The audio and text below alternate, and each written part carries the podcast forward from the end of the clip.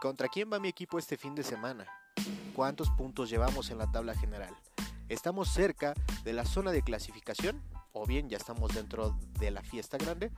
Todo esto y más tocaremos en charla con la Liga MX donde estaremos analizando la previa a los partidos jornada a jornada y también estaremos evaluando el desempeño de todos los equipos después de la resaquita que nos deja la jornada. Los invito a que escuchen este podcast creado para pamboleros de corazón.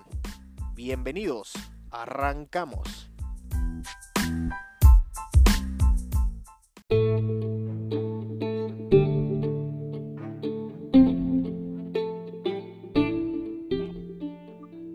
¿Qué tal amigos? Sean bienvenidos a un episodio más de su podcast favorito en charla con la Liga MX, donde vamos a estar tocando temas importantes que se dieron el día de ayer al cierre de la jornada número 17, con la cual concluyó, sí, concluyó nuestro torneo de liga.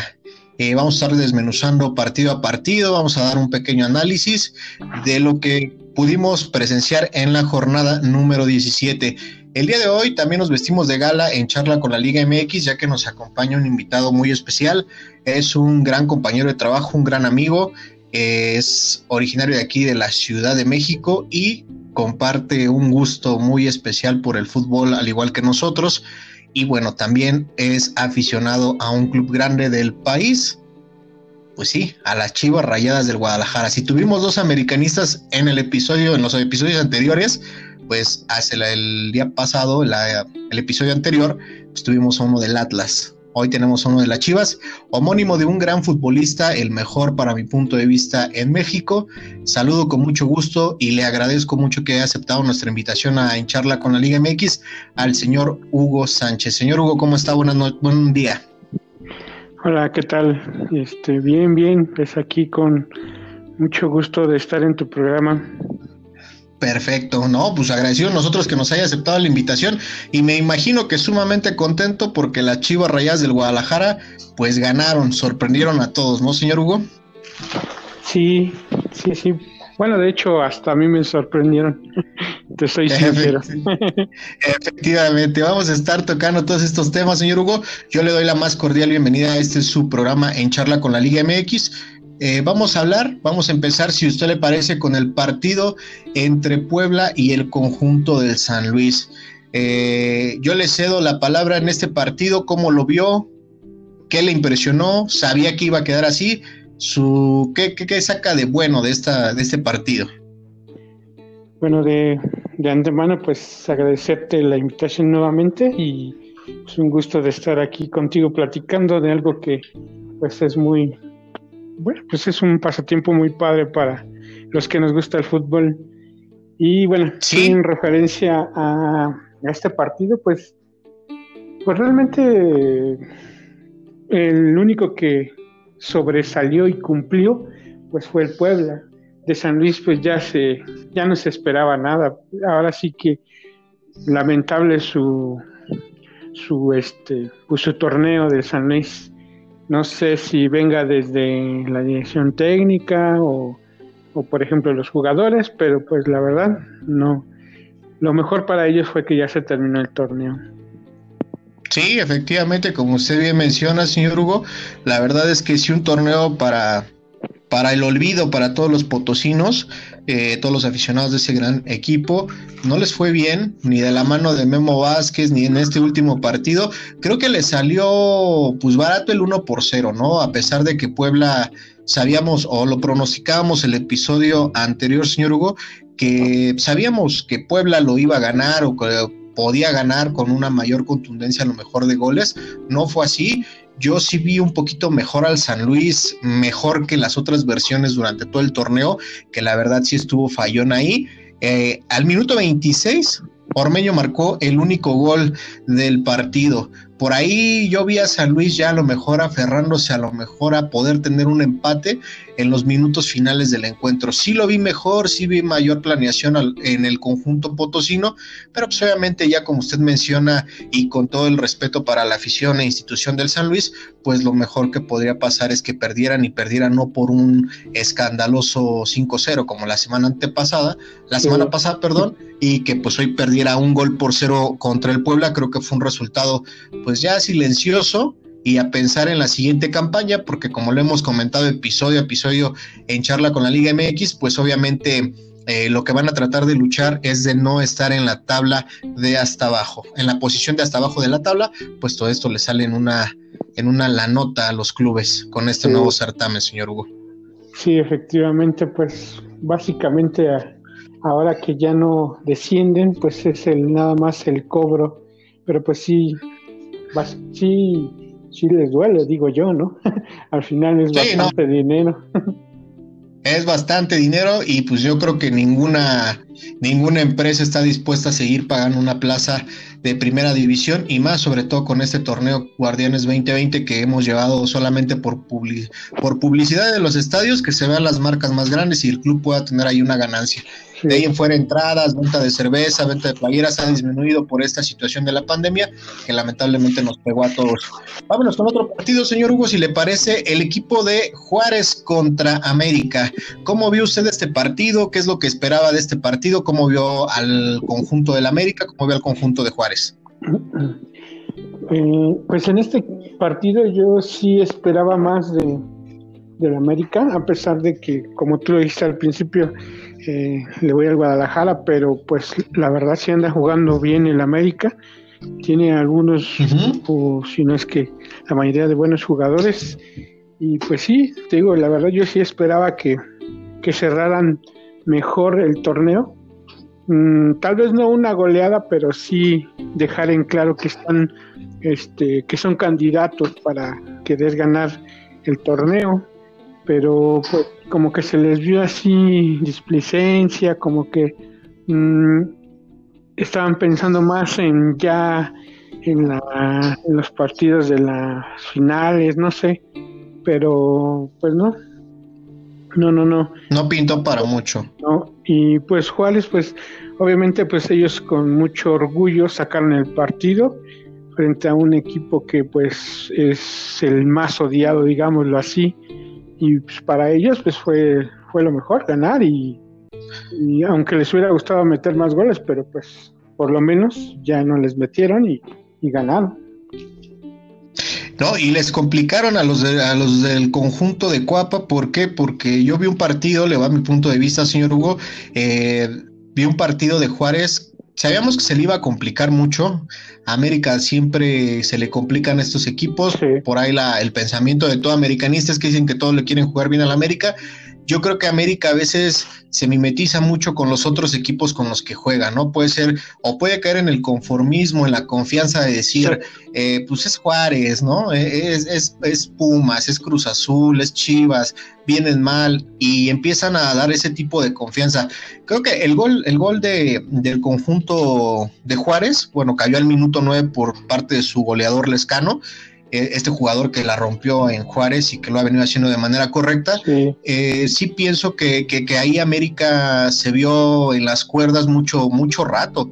Eh, ¿Por qué? Porque Juárez hacía un, partido con mucho propósito al frente, ponía, lo comentamos en episodios atrás, creo que Miguel Herrera tiene que empezar a trabajar en verdad, en serio, mucho la zona defensiva, por ahí se le complica mucho, tiene mucho problema, el gol de Juárez cayó así, de esa manera, por ahí Ochoa ya se andaba espantando de que lo iban a expulsar en una jugada que posiblemente era penal, eh, muchos temas, muchos temas como usted menciona que esperábamos más de América. Yo la verdad había previsto que América ganaba este partido. Sí dije, ¿se le va a complicar Juárez? Sí. ¿Por qué? Porque aunque no haya público, aunque no haya afición, se le va a complicar este partido porque así ha sido siempre Juárez y así ha sido siempre con América. Pero nunca pensé que hasta el minuto, a los minutos finales, al minuto 86, Henry Martín pudiera eh, igualar los, el marcador.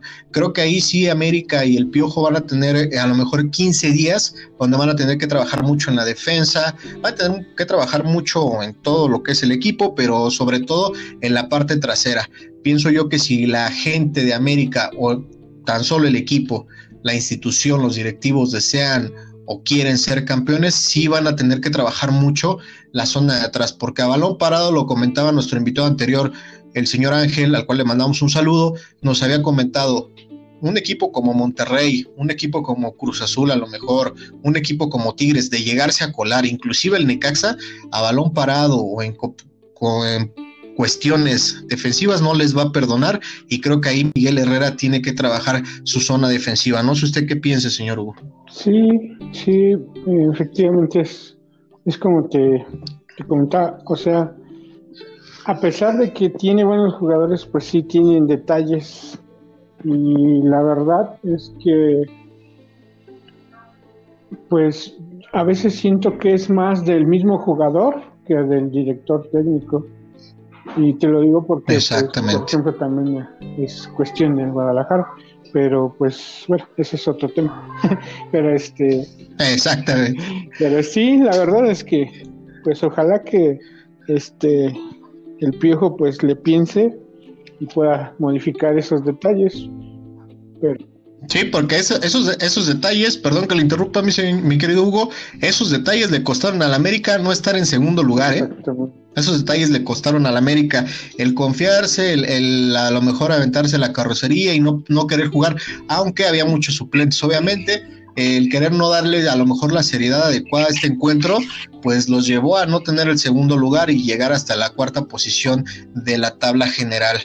Vamos a pasar con otro partido, señor Hugo. Si no quiere agregar nada más del, Jaguar, del Juárez América, perdón, eh, pasamos a otro partido que tiene que ver con el equipo de sus amores, las Chivas Rayadas del Guadalajara y el equipo de los Rayados del Monterrey. Este partido se realizó el día sábado sí. en casa del Guadalajara, como todos sabemos. Y pues bueno, en este partido, señor Hugo, yo había pronosticado, yo lo había pronosticado que el conjunto de Rayados se llevaba la victoria. Le voy a explicar por qué antes de que usted se enoje conmigo. Le voy a explicar por qué. Yo había visto a un Guadalajara así, para mí, ¿eh? Su mejor partido lo había dado en contra de los Pumas de la UNAM. Eh, merecían ganar en ese partido, no merecían el empate, merecían ganar las Chivas, a pesar de todo lo que venían arrastrando con los futbolistas separados por esta situación del COVID, de la dirección técnica, venía muy mermado Guadalajara y es un partido muy bueno en Ciudad Universitaria donde mereció haber ganado el partido. Dos, después de este partido que no ganan con, con, Pumas, bueno, viene este partido contra Monterrey, donde si la semana anterior a Pumas había sido pesada por las cuestiones internas, pues contra Monterrey, un equipo fuerte, un equipo bárbaro de, de, del turco Mohamed, y con los problemas que habían salido en la semana, donde el señor Amaury Vergara, el señor Ricardo Peláez habían salido a declarar en diferentes medios de comunicación que tenían, que habían separado ya los, a los futbolistas que estaban transferibles y que uno inclusive pues lo habían corrido, ¿no? Definitivamente, que esos futbolistas no iban a jamás a vestir la playa del Guadalajara. Lo comentamos en el episodio, en el episodio anterior, y le comentaba yo, Ángel, que yo aplaudí esa decisión de la gente del Guadalajara porque es un golpe de, autoridad, no solamente al Guadalajara, sino en toda la liga, y que los futbolistas que se estén creyendo más estrellas que otros, pues la piensen dos veces antes de. Por ese panorama que veíamos de Guadalajara, pensábamos que posiblemente podía perder contra un equipo de Rayados de Monterrey que no venía mermado, que venía bien, que venía jugando de manera correcta y que venía una seguidilla de triunfos. No fue así, señor Hugo. Al minuto 36 sí empezó perdiendo por obra del señor Hurtado el conjunto de Rayados de Monterrey. Pensábamos que ganaba, que no había problema, que no había pedo, que iban a llegar bien, que iban a ganar, que iban a seguir así pero pues no, llegó su rebaño sagrado y como todo equipo grande hay que aplaudirle porque dio no solo el empate, la voltereta y todavía anotaron un gol más para hacer una goleada de tres goles por uno. ¿Cómo vio usted, cómo vio usted este partido? ¿Qué esperaba en este partido de sus Chivas y qué esperaba de Monterrey y cómo lo vio? Pues la verdad, eh, te soy sincero, eh, eh, no esperaba un triunfo, es lo máximo que esperaba, te soy sincero, un empate. No porque sí. no crea en mi equipo, no porque sea este negativo, no, sino porque precisamente el Monterrey venía jugando muy bien, estaba eh, dio un buen partido en la final de la Copa, que apenas fue el miércoles sí. pasado. Y, y aparte lo que tú comentabas, ¿no? De que los jugadores, algunos, la verdad, están como por las nubes. Eh, muchos tienen el papel de estrella y, y, pues no están dando lo que deben de dar. Es un tema muy que se podría dar muy a fondo, porque pues, sí hay muchas cosas hasta extra fútbol, hay muchas cosas de que pues no deberían de pasar en un club tan grande, pero pues a lo mejor por ser tan grande, uno de los grandes, precisamente por eso pasan. Y la verdad, este, hay jugadores que, la verdad, sinceramente, no, no tendrían que estar ahí, pero bueno, la cuestión es que los que, pues, al final sí, si tienen tan siquiera el amor por el fútbol o porque son profesionales, pues sacan, sacan el partido y fue lo que hicieron. la verdad, pues, para mí, para mí, pues sí estuvo muy, pues muy de sorpresa y muy bueno de que hayan ganado. Sí, sí, sí. Ah, sí, no, fue un, fue un partido muy bueno. No sé si yo, yo tuve la oportunidad de verlo. La verdad es que yo dije, pues 1-0, güey, ya va el minuto 80, ya no creo que Guadalajara, si a lo mucho empatará, como usted menciona. Sí. No fue así. O sea, al minuto 81, Salívar anotó el 1-1. Al minuto 84, Vega dio la vuelta. Y al minuto 94, Angulo puso eh, las cifras definitivas donde el conjunto eh, rojiblanco pues se llevaba la victoria y tres puntos importantes para ellos. Yo la verdad sí le tengo que confesar que me sorprendí. Me gustó los goles obviamente de Guadalajara, me gustó que que, tuvo ese empeño, porque Monterrey tuvo fallas de verdad. Vince Janssen tuvo una enfrente del portero que, carajo, enfrente de la portería solito. Tuvo Monterrey oportunidades para poder anotar el dos goles por cero, pero lamentablemente no se le dieron. Guadalajara creo que va a ser un equipo importante.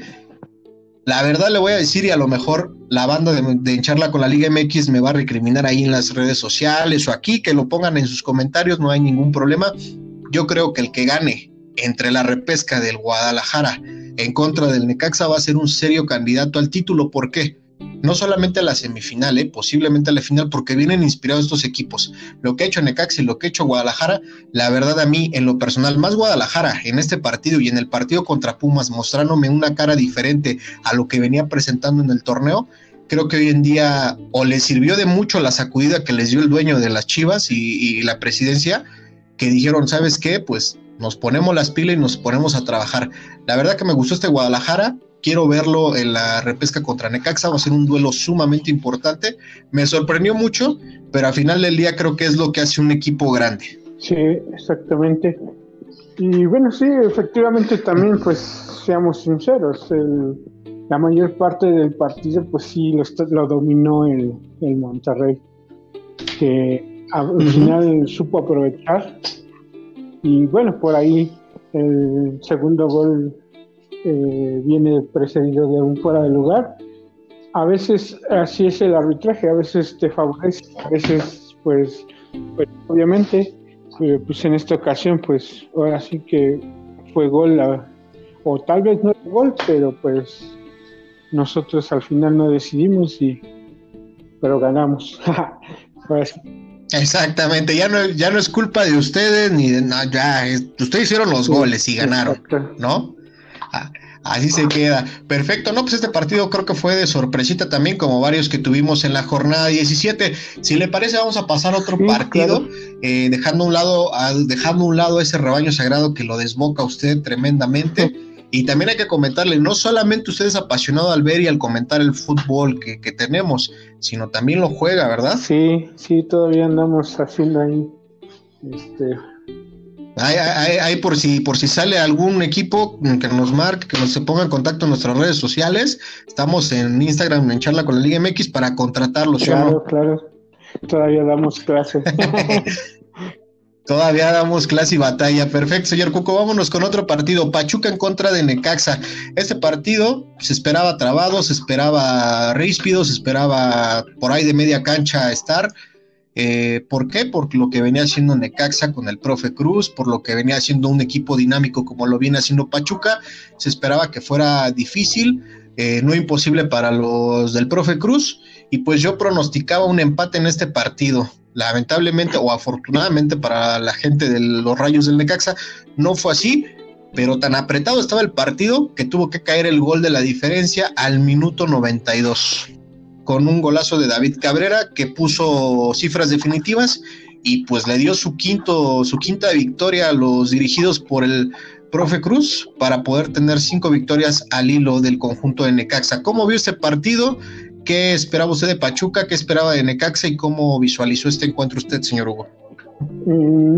este partido, el Pachuca venía jugando muy bien en los partidos anteriores, inició bien el torneo, eh, tuvo algunas bajas de jugadores por, por la situación que estamos viviendo lamentablemente. Entonces de repente se vio mermado en ese aspecto del Pachuca, pero aún así pues sigue dando buen papel y, lamentablemente pues en, este último partido pues, no le salieron las cosas porque pues como tú lo dices, el Necaxa va de abajo para arriba, está, está sacando un buen fútbol y, y pues sí, puede ser una gran sorpresa, como dicen por ahí el caballo negro inclusive. El caballo negro, lo hemos así nombrado también aquí en charla con la Liga MX como el caballito negro al Necaxa. Le, por eso le hacía mención entre Guadalajara y Necaxa nos pueden dar sorpresas a todos los pamboleros, porque definitivamente sí son equipos que, que, que, están ahí, que han crecido, que vienen de abajo para arriba y que pues posiblemente, y si se siguen manteniendo así, no les afecte tanto el parón de la fecha FIFA como a diferencia de los cuatro que ya tienen su lugar asegurado. Un partido que sí, yo pronosticaba un empate, nos falló ahí, también al señor Ángel decía que una, un, un empate, pues Cabrera dijo, no, no, nos llevamos los tres puntos a Aguascalientes y el conjunto del Necaxa ganó este partido. Vamos a pasar otro partido, si usted me lo permite, señor Hugo, vamos a comentar el Tigres en contra de Atlas. Este partido se disputó también el mismo día sábado en el Estadio Volcán. Los dirigidos por el Tuca Ferretti al minuto 40 por el conducto de Rodríguez marcaron el gol eh, de la victoria que los tenía hasta ese momento ganando. Al minuto 95 pues el conjunto del Atlas por conducto de Conti puso el marcador uno por uno y lo ganó. Yo lo comentaba, señor Hugo, si me permite hacer el comentario. El episodio anterior le decía yo, Ángel, eh, este partido lo veía ganable para los Tigres. ¿Por qué? Por jugador hombre por hombre en la cancha, por futbolistas eh, de renombre, por la institución, por la chequera, por lo que usted me diga, lo veía arriba el conjunto de los Tigres.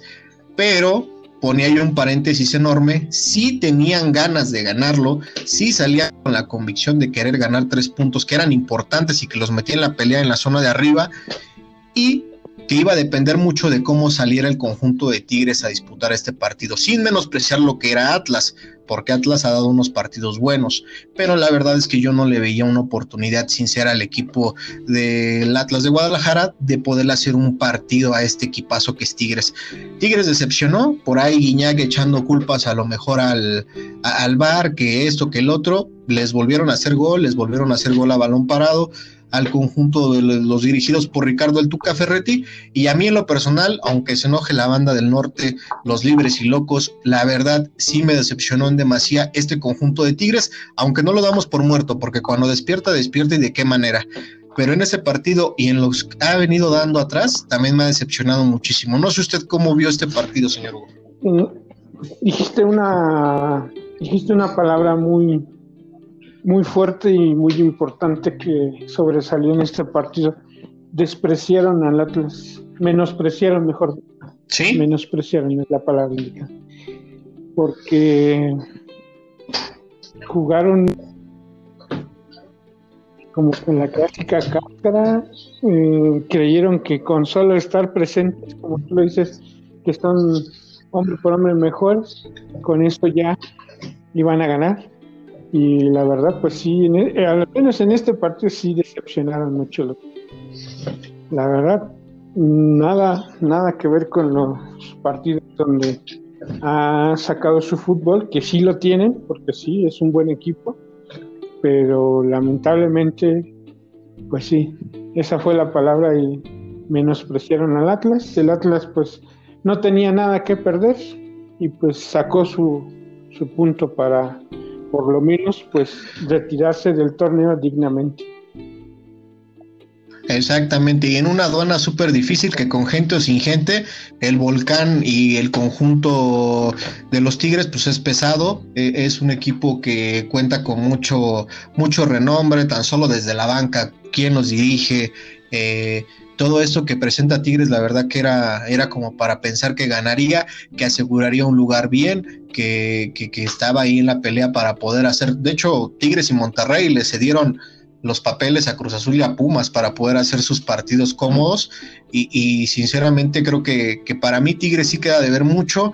Espero y sé que Tigres tiene el poderío para poder eh, inclusive coronarse en este torneo, aunque si sigue jugando de esta manera, como lo mencionábamos, caso Tigres, caso América, que se mimetizan mucho con los equipos con los que van a jugar o que se confían mucho de los equipos que van a jugar, pues es ahí donde pierdes partidos, partidos muy importantes que te definen el torneo, para mi punto de vista. De hecho, sí. Esa es la cuestión de, de varios equipos a veces. Efectivamente, señor Hugo. Vamos a pasar con otro partido. Este partido igual se disputó el día sábado en el Coloso de Santa Úrsula. Y aquí yo lo voy a decir con mucha alegría. Cruz Azul en contra de los Pumas.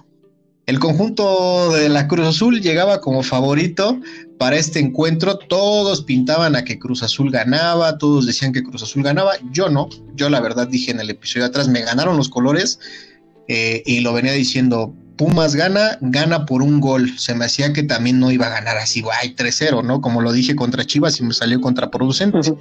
Eh, dije que ganaba por un gol y fue así. Eh, Cruz Azul, sí, vamos a ser sinceros y a reconocer, fue mejor dentro de la cancha, fue, fue siempre superior a Pumas. Eh, por ahí los errores que la vuelven a Cruz Azulear, este, esta palabra ya típica y molesta para los aficionados celestes, eh, lo volvieron a hacer, ¿no? Cabecita Rodríguez volvió a tirar un penal, volvió a tirarlo al mismo lado que se lo tiró a Nahuel, eh, lo volvió a fallar. Creo que habla de, de un... Tienen que trabajar con cabecita si quieren recuperar algo en la fiesta grande. Creo que Cruz Azul dejó pasar varias oportunidades. También resaltar, obviamente, que el portero que suplió a Talavera, quien se lesionó eh, minutos previos antes al encuentro en el calentamiento, pues dieron la pauta para que este partido se llevara de esta manera. No sé aquí usted cómo vea, yo lo visualizaba por un gol de diferencia. Al minuto 53, Orbelín, realiza, Orbelín Pineda realiza el gol del 1 por 0 para la máquina celeste. Eh, posterior a ello, los dirigidos por Lilini pues empiezan a trabajar por ahí por las laterales. El señor Iturbe, la verdad es que no se le vio nada, ni al señor Iturbe ni al señor Fabio Álvarez. Por ahí el técnico se dio cuenta, no se dio cuenta tan tarde, manda a llamar al señor Waller, le dice vas, métete, y Waller empieza a explotar el, sector izquierdo mandando centros. Lo dijimos y lo hemos venido repitiendo semana a semana aquí en Charla con la Liga MX a todos los que nos escuchan, a toda la banda pambolera y a los aficionados de Pumas.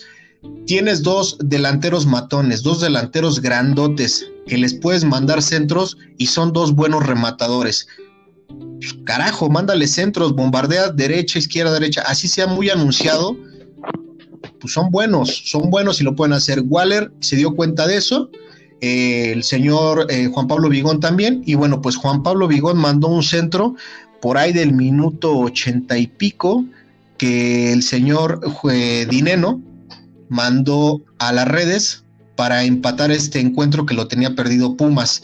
Eh, ponía uno por uno al minuto 86, señor Hugo, ya todo perdido, parecía que Cruz Azul llevaba los tres puntos, Dineno metió un tremendo cabezazo que Chuy Corona no pudo hacer nada, igual era al minuto 90, ahora por el sector de la izquierda, bombardea con un centro y nuevamente Dinegol marcó el dos goles por uno.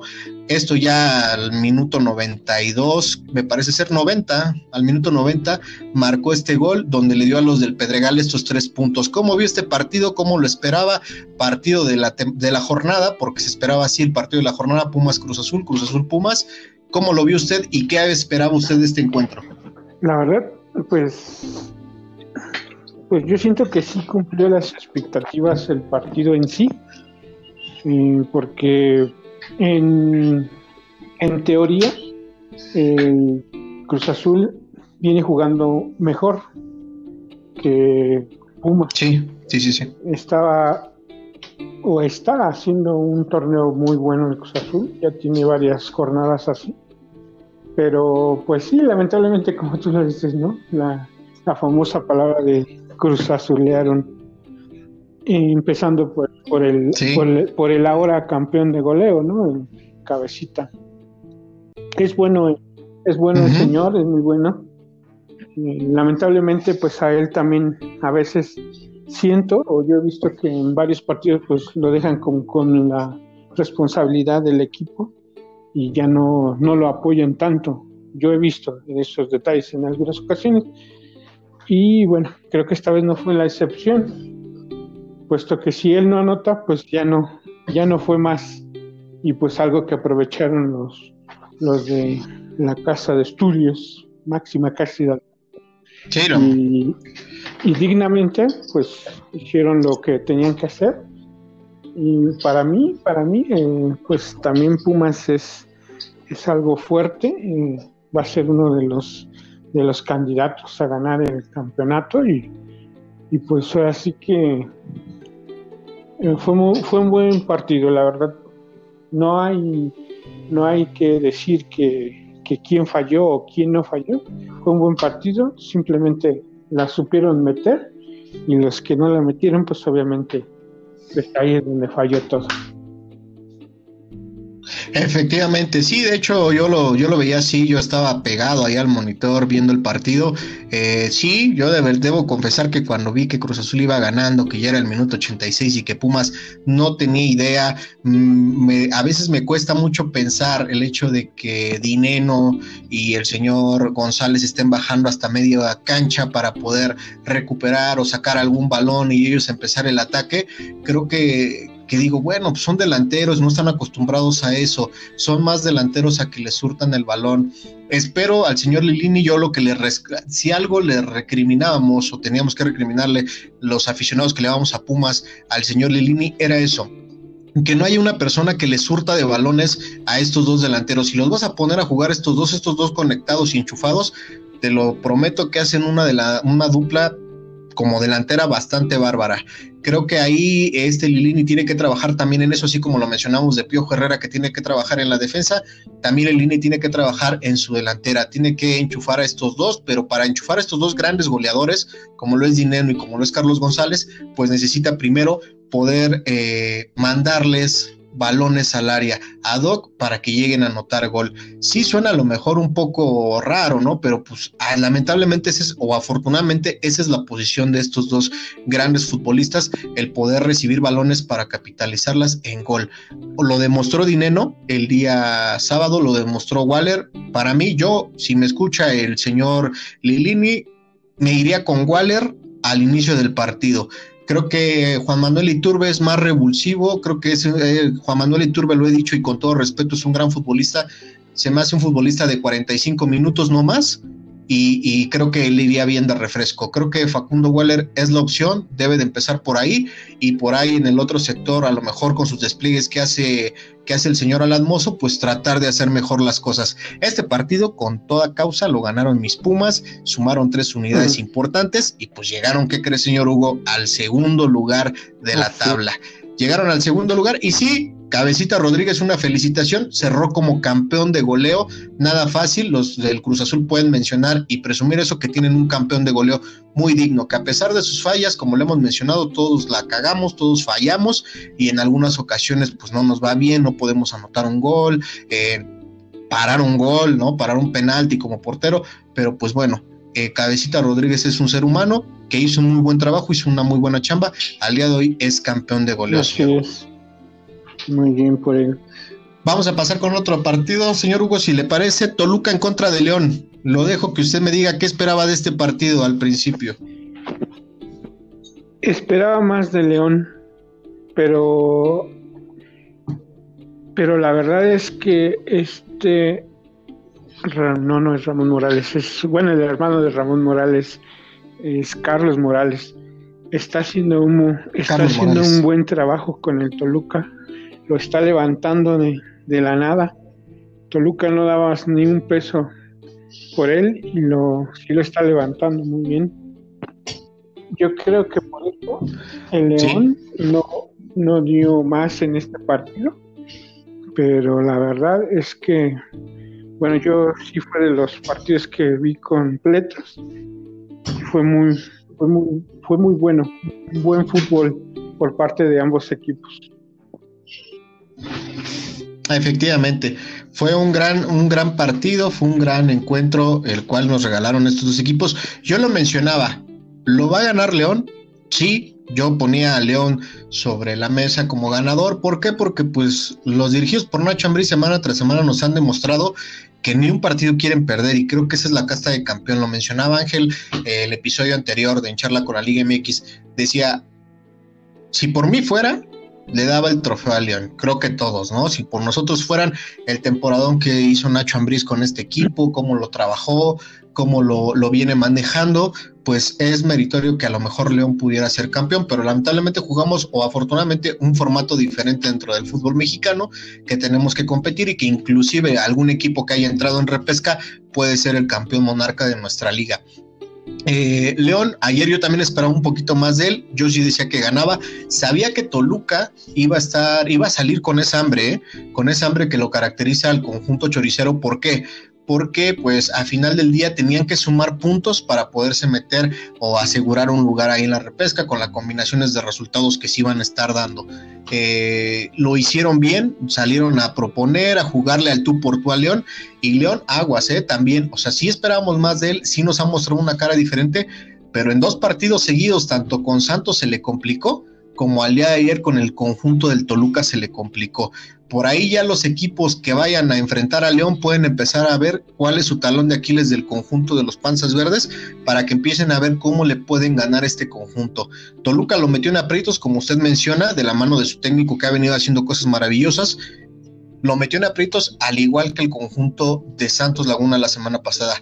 Creo que por ahí, viendo esos dos partidos, los rivales de este equipo pueden darse una idea de cómo poderle hacer daño a la fiera. Le comento, los Panzas Verdes empezaron abriendo el marcador al minuto 31 en un partido, como le comento, abierto y el Toluca lo consiguió empatar al minuto 69 por la vía del señor Canelo.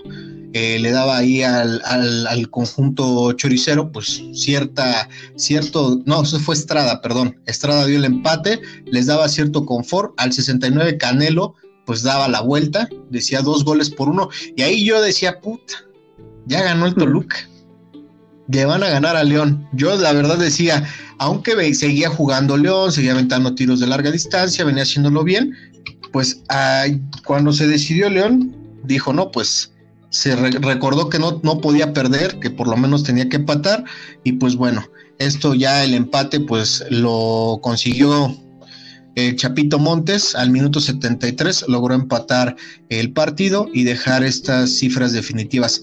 Dos por dos. Y mencionar también, señor Hugo, que ahí al minuto 16 nuevamente este jugador de León Aquino lo volvieron a expulsar. Tiene que cuidar por ahí a lo mejor esas jugadas, como entra este joven, ya que van dos partidos que me lo expulsan y que sí le va a hacer falta al conjunto de los Panzas Verdes y de Nacho Ambriz el contar con este futbolista. Sí, Sí, pues ahí debe de, cuidar su temperamento ese jugador, porque sí es muy, es muy este, explosivo. Llega no, no con maldad, pero sí. Con, con mala hazaña. Pero sí llega muy fuerte. Y una cosa que acabas de decir, muy importante, es de León. Mientras el Chapito esté jugando y haga casi todo, el León funciona perfectamente mientras él tal vez se aburra o tal vez ya no le eche tantas ganas, el león baja un poco porque el chapito es el motor del, león. Del equipo, exactamente. Pero él es el que mueve los hilos de todo el equipo. Sí, efectivamente, un buen, un grandísimo futbolista, que creo que pues ya ahí también se tocó el tema de selección nacional, el por qué se bajó, no entiendo, en serio, no entiendo al señor Martino si es que lo hizo él, eh, cómo dejar un futbolista ahí sin siquiera tocar la pelota en un entrenamiento de fútbol sabiendo la capacidad que tiene. Creo que por ahí sí, sí me sonó un poquito injusto, pero bueno, el tiempo lo dirá. Él dijo que por ahora no quiere estar en selección nacional, que se quiere concentrar en el León y es muy respetable, ¿no? Es muy respetable. Si en su momento a Vela se le criticó y se le dijo, sus motivos tuvo Vela, pero creo que los motivos tan claros como, como este señor Montes no, no los dio a conocer en su momento Vela y pues este señor es de aplaudirse desde esos momentos que dice la verdad y por qué no, por qué dijo no a la selección nacional. Nos vamos a privar de ver a un Montes muy bien en la selección, pero ganamos al ver a Montes en el conjunto de León. Pasamos a otro partido, señor Hugo, el Santos en contra de Mazatlán. Este partido se jugó todavía el día de ayer en el estadio Territorio Santos Modelo. Yo lo había pronosticado, sí venía jugando bien el conjunto de Mazatlán, dirigido por el jefe Boy, se le veía otra cara diferente a la que tenía con Paco Palencia. Eh, pero también Santos venía de hacer bien el partido anterior contra León, aunque lo perdió, y Santos ha venido también dando unas de cal y otras de arena, pero se ha mantenido, yo creo que mejor, aunque ha perdido en un mejor ritmo. Mencionaba que Santos lo ganaba, que Mazatlán sí iba a dar batalla, pero pues por ahí me falló, porque nada más el conjunto de Mazatlán se metió cuatro pepinos, los cuales pues fueron suficientes para para pues, cortar toda esperanza que tuviese por ahí, para colarse a la repesca, y el conjunto de Santos, pues bueno, para ganar ahí con esta dosis de confianza. Eh, los goles cayeron al minuto 50 por parte de Rodríguez, que también repitió el 59, Van Ranking al 86 y, bueno, más bien al 50 marcó Rodríguez, al 59 Van Ranking, al 86 nuevamente Rodríguez, y Gorriarán al 93 por la vía penal y pone cifras definitivas, cuatro goles por cero para los Santos de la Laguna. ¿Cómo usted vio este partido? ¿Qué esperaba? ¿Esperaba que Mazatlán diera la sorpresa? ¿O sí creyó usted que iba a ser contundente Santos al golear este equipo? No, la verdad no, ¿eh? No, no, no. No creía que, que Santos fuera a ser tan contundente y que fuera así de tal manera la goleada más porque como tú lo dices, eh, Mazatlán estaba inspirado eh, con, pues muchas veces los directores técnicos eh, hacen que, un equipo por X o Y razón tengan más fútbol o saquen su fútbol. Y eso es lo que hizo el, jefe Boy con, con el Mazatlán, mostró otra cara. Y la verdad no, no pensaba que, le fuera a ganar al Santos, pero sí que iba a ser un mejor ah. partido y pues el Santos solamente cumplió con lo que tenía que hacer, eh, porque la verdad pues sí también tiene buen equipo y ha dado buenos partidos, pero la verdad no, no, no pensé que fuera así tan, tan contundente. Y le sirvió para, le sirvió para quedar, este, recibir la, la liguilla en su casa.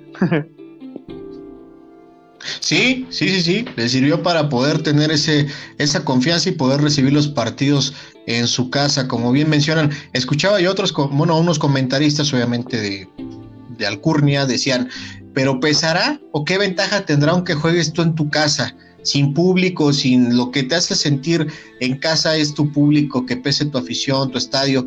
Yo creo que aún así, ¿eh? Un equipo que recibe los partidos o que va a recibir los partidos, la comodidad de no viajar está toda madre. Ya que no viajes a lo mejor hasta Guadalajara, que no viajes hasta Monterrey, que no viajes, ya es una ganancia. Y que le pregunten a los chicos los viajes, los entrenamientos, los cambios de clima, todo eso, la verdad que sí influye muchísimo. Yo le veo bien a que los que aseguraron ahí el recibir los partidos, pues van a tener un botito extra, aunque se juegue sin público.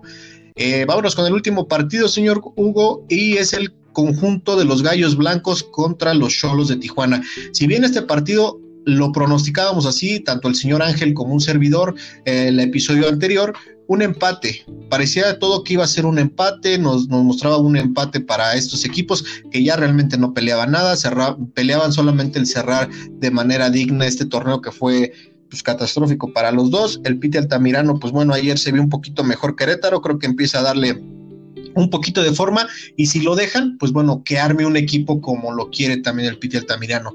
El conjunto de Cholos también parece ser que su técnico, como lo hemos venido comentando tiempo atrás, dejará de ser técnico de los Cholos de Tijuana para enrolarse con San Lorenzo de Almagro. Todavía no se, se dice esto, todavía no se oficializa esto, pero posiblemente sea al 100% noticia en los siguientes días, que ya Cholos pues, prácticamente no juega, no juega para nada.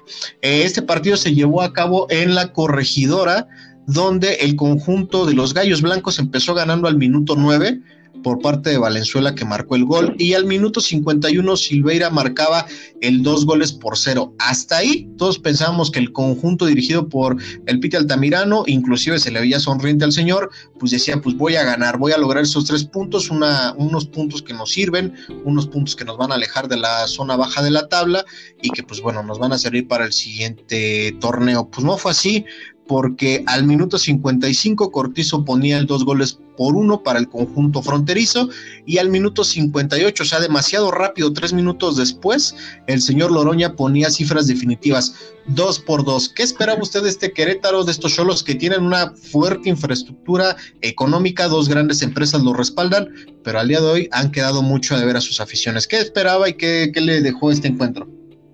Pues, la, te soy sincero, mm, para mí, Cholos fue una gran decepción en este torneo y más como tú lo dices, eh, tiene el respaldo de económico como para que tengan buenos jugadores. Ahí sí no sé sí. en qué magnitud o qué grado sea que, que no hayan contratado más jugadores. No digo que los que estén sean malos, no, sino que no, pues no, no, no dieron el ancho, simplemente mm, fue, fue muy triste ver así a ese, ese equipo porque pues la verdad es una de las plazas más de más importancia a nivel nacional porque ahí sienten mucho el fútbol y en cuanto al Querétaro pues eh, pues solamente cumplió cumplió porque pues en sí sí sí dio buenos partidos sí sí, sí mostró buen fútbol, pero al final pues no, no les alcanzó. El, su plantel es muy modesto, pero con eso pues dieron un buen torneo. Sí. Sí, sí, sí, Efectivamente van a tener que abrir las chequeras para cambiar futbolistas, para traer técnicos nuevos, para poder hacer de estos equipos competitivos dentro de la Liga MX, porque como lo menciona usted en Cholos y lo comentábamos en Tijuana el episodio anterior,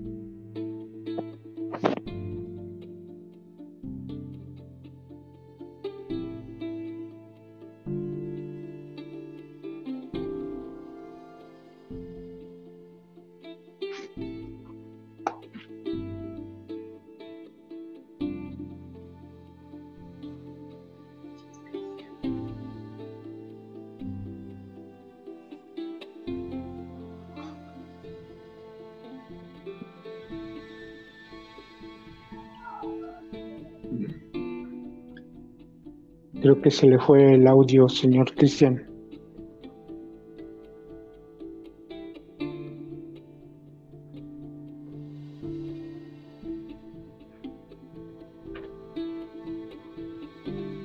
Escucho. Yo ahí sí lo escucho perfectamente. Ah, ¿eh? Sí, es que por un momento ya no. Ah, perfecto. No se preocupe. Le comentaba, no sé si usted lo recuerde, señor Hugo, fallitas que tenemos de, de, origen. Una disculpa a toda la banda de Encharla con la Liga MX. Le comentaba, no sé usted cómo si lo recuerde, Tigres y Monterrey, cuando dependían tanto de la universidad como de un solo grupo, eh, eran goleados aquí en, la Ciudad de México o donde salieran, eran goleados. Los toma Grupo Cemex, los toma a Monterrey, su, su nueva empresa que los trae, y hoy han hecho un equipo competitivo, un equipo que ha sido campeón, un equipo que está constantemente dando dolores de cabeza a los equipos supuestamente grandes de nuestra liga MX. Yo creo que con Cholos y con Querétaro, si se ponen las pilas, pueden hacer esto. No sé usted cómo lo vea.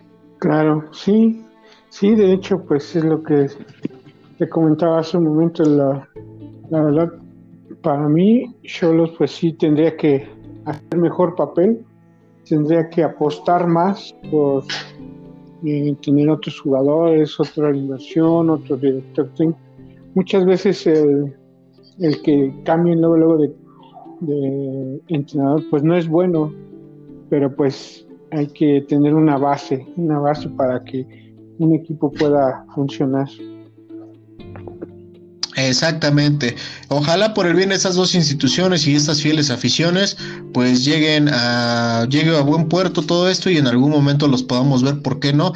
Levantando otro título de liga. Querétaro ya se proclamó hace poquito, hace no mucho, como campeón de la Copa MX y solo sabe lo que es ser campeón de liga y ya jugó también una final de Copa.